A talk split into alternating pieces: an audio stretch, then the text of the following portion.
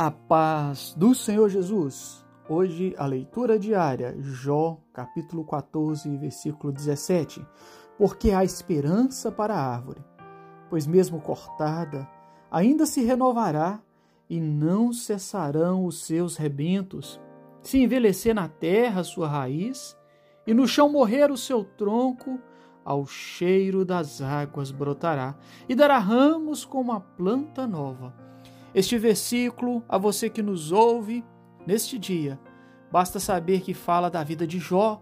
Jó perdeu tudo o que ele tinha, perdeu a sua posição social, perdeu as suas riquezas, perdeu a sua família, perdeu a sua saúde.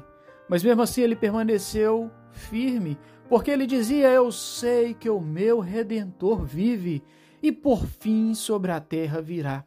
E Jó disse que mesmo ele, como uma árvore, estivesse cortado, estivesse seco, estivesse destruído, havia esperança, porque ao cheiro das águas ele brotaria, ele seria uma planta nova.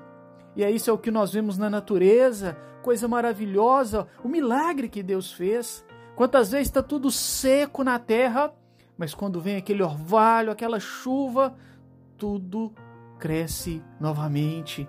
Se você estiver sentindo assim, como um vale, um vale seco, como se você estivesse sentindo como uma árvore cortada, lembre-se, a esperança, porque o cheiro das águas é a bênção do Espírito Santo de Deus que está vindo sobre você, que ouve esta mensagem e aceita no seu coração e peça que Deus faça brotar e faça algo novo na sua vida. Deus tem essa bênção para você. Abra o seu coração, porque há esperança. Que o Senhor nos abençoe. A todos a paz do Senhor Jesus.